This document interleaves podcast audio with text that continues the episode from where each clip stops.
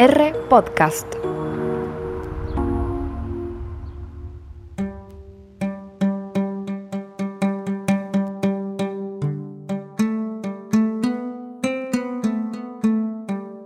Bueno, hoy nos vamos a ocupar de una historia muy cara a lo que ha sido el desarrollo científico, que tiene que ver con las teorías. Y ese riesgo siempre allí, a la vuelta de la esquina, de que la teoría devenga en una sentencia. La teorización pasa a ser el régimen discursivo y ahí sí que tenemos problemas. La palabra eh, deriva del griego por contemplar, eh, teoría, y el término está particularmente referido al pensamiento especulativo. Teoría también tiene que ver con nuestra capacidad de entender, de avistar más allá de la experiencia perceptible. Las teorías fueron cambiadas lentamente y yo diría que uno de los grandes logros de este cambio de concepción teórica le corresponde a la modernidad. Entonces hay que crear una institución distinta y como estamos en una época donde el universo era finito, aquí se va a estudiar ese universo y pongámosle de nombre universidad. Hoy no le podríamos haber puesto universidad porque el universo es infinito. Nadie se hubiera animado a poner esa palabra. Pero en aquel momento le daba un lustre que te la debo. Y, aparecen las primeras universidades de Bolonia, la Sorbona, Cambridge, Oxford el Salamanca. Y ahí lentamente empiezan a aparecer cuestionamientos. Juro por Apolo presenta Harvey, las teorías en circulación. Lo que traemos a colación precisamente hoy es en la persona de William Harvey, nacido en 1578, muerto en 1657 en Inglaterra, a quien le cupo vivir en un tiempo en que el estudio de la anatomía comenzaba a permear toda la medicina, a partir de advertir la necesidad de un conocimiento también fisiológico para concebir cómo era el comportamiento del cuerpo humano. Y gracias a la percepción llegó a vislumbrar el modo en que la sangre realmente circula por el cuerpo, en oposición a lo que venía sosteniendo la tradición secular fundamentalmente galeno. Mucho antes del siglo XVI, el tema de cómo se generaba la sangre y su destino dentro del organismo venía preocupando al grueso de la profesión. Ya en la antigüedad se hablaba de una producción continua de sangre, por lo que no existía razón para preocuparse con las sangrías, que se hacían frecuentemente. No se preocupe, señora. Después de que le ponga esta sanguijuela va a mejorar.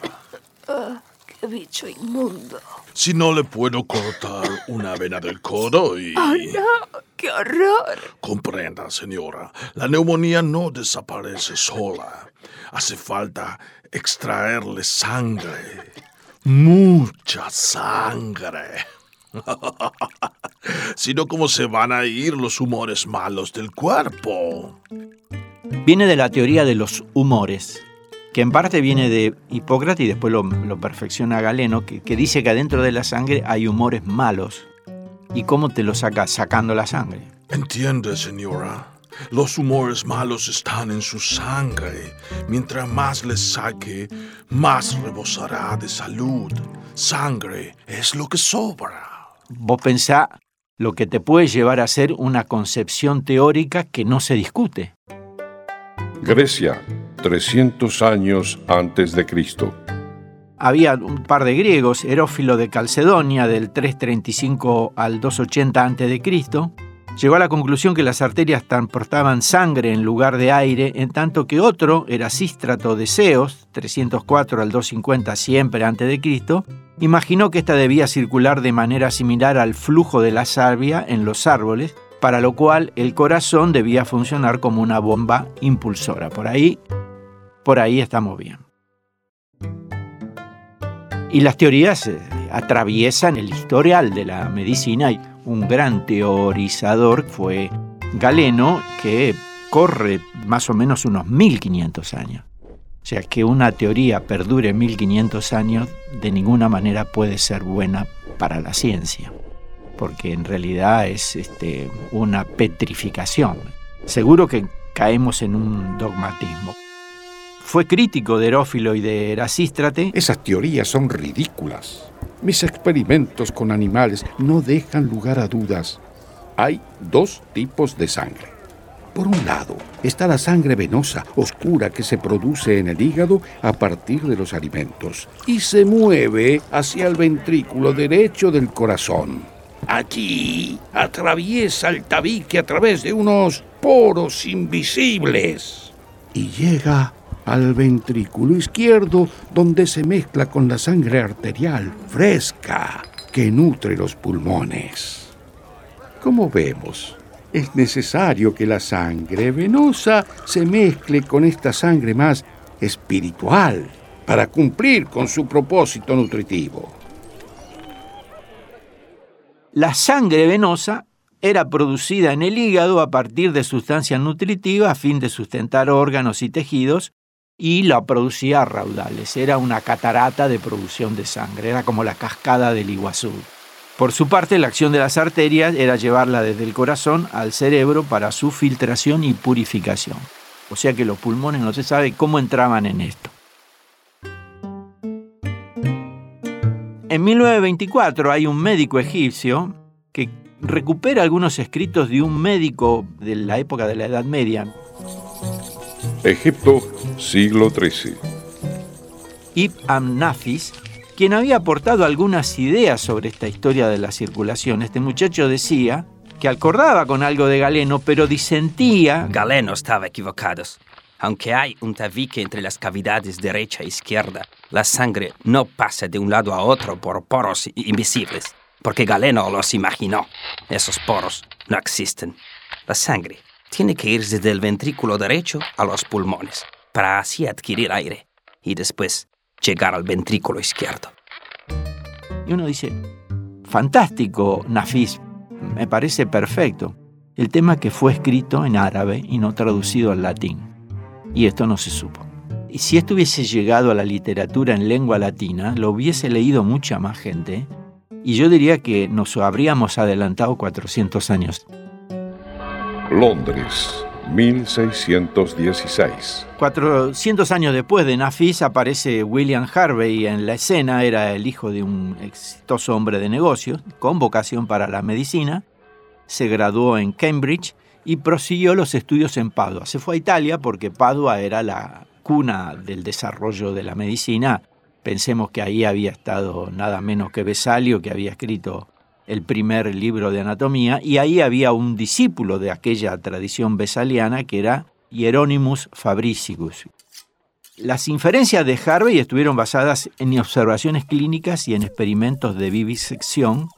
La vivisección es cortar venas o arterias de animales vivos y ver cuando se pierde sangre qué es lo que pasa o ver cuál es la dirección de la sangre, el flujo, si va de un lado hacia el otro o a la inversa.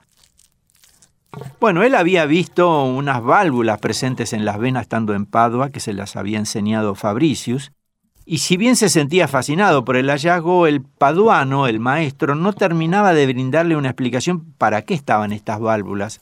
En este último tiempo he estado investigando el movimiento de la sangre. Eh, Doctor, ¿y por qué en esta clase de especímenes? Son animales de sangre fría. Ah, verá, los animales de sangre caliente, la sístole y la diástole, perdón, eh, ¿sístole?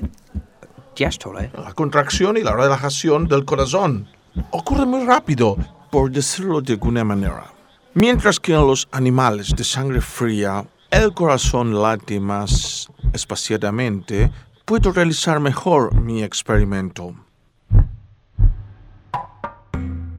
Y así hacen la típica experimentación de la modernidad.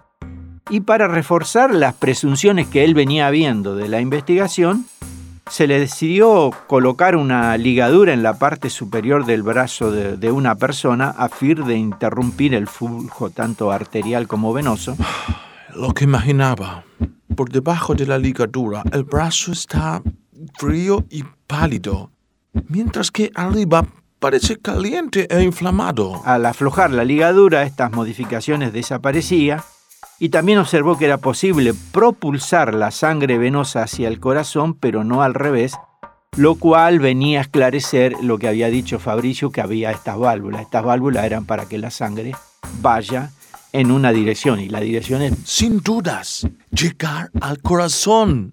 Y posteriormente concluyó cerrando el capítulo que la sangre era expulsada de los ventrículos durante la contracción, la sístole, la cual arribaba a esa cavidad desde las aurículas durante la expansión o la diástole. El fenómeno en realidad, Harvey se da cuenta, era consecuencia de la remetida de la sangre. No es que el vaso se dilate para que pase la sangre. Es la sangre con su fuerza que expande el vaso después de ser eyectada del corazón. Y entonces Harvey lo llama bis a fronte, la fuerza que va adelante.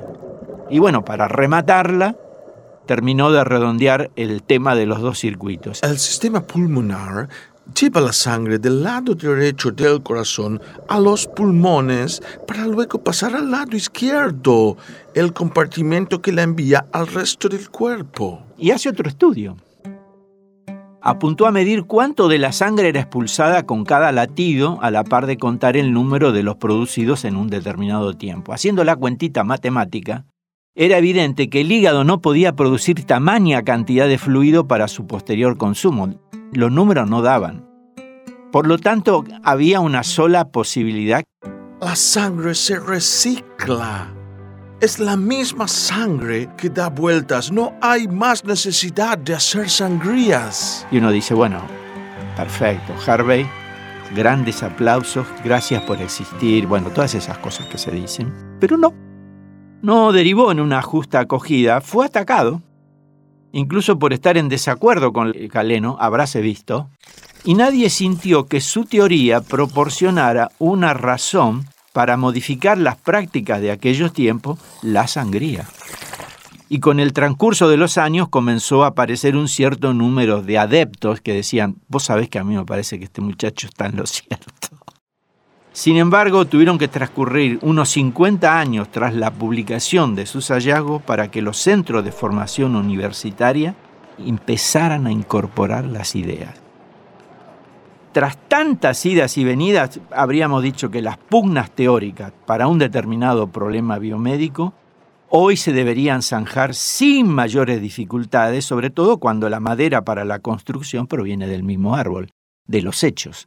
Pero, pero, lamentablemente, en esta época de pleno conocimiento, de gran desarrollo, han entrado a ganar espacio una serie de inoportunos elementos retóricos, elegantes, pulcros y discursivamente bien elaborados, como para que la falacia que está por debajo quede desdibujada. En una época donde una lectura pormenorizada demandante de su debida digestión no es lo frecuente porque este es un tiempo con poco tiempo. El objeto real, el objeto real, no se puede estudiar. Yo a ese objeto, cuando lo voy a investigar, lo tengo que recortar. A ese objeto de estudio lo voy a recortar desde qué lugar? Desde mi concepción teórica, desde el lugar donde yo trabajo. Entonces lo que yo termino estudiando no es el fiel reflejo de la realidad, sino de la realidad de ese estudio.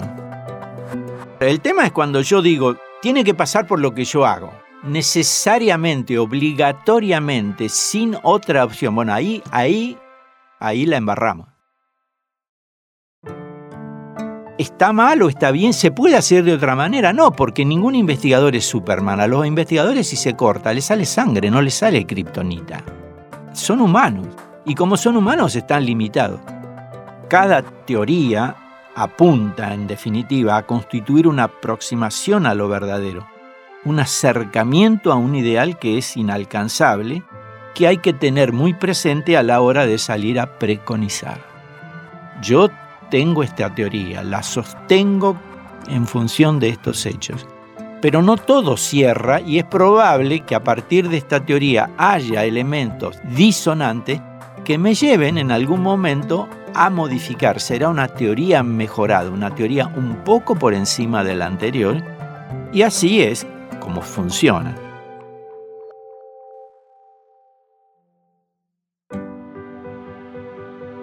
Juro por Apolo es una producción de R Podcast para la Fundación Ciencias Médicas de Rosario, Santa Fe, Argentina. Protagonizada por Oscar Botazo, con la producción general de Juan Ignacio Isern y Martín Parodi. Guión de Luciano Redigonda. Música de Manuel Sánchez. Y las actuaciones de Lucila Campos, Juan Nemirovsky, Juan Pablo Jevoli y Carlos Bacaro. Diseño gráfico, Sebastián Fandiño, Chulo. Comunicación, Valentina Alvarado. Juro por Apolo. Forma parte del proyecto Medicina Lírica de la Fundación Ciencias Médicas, presidida por el profesor Dr. Alberto Muñagurria.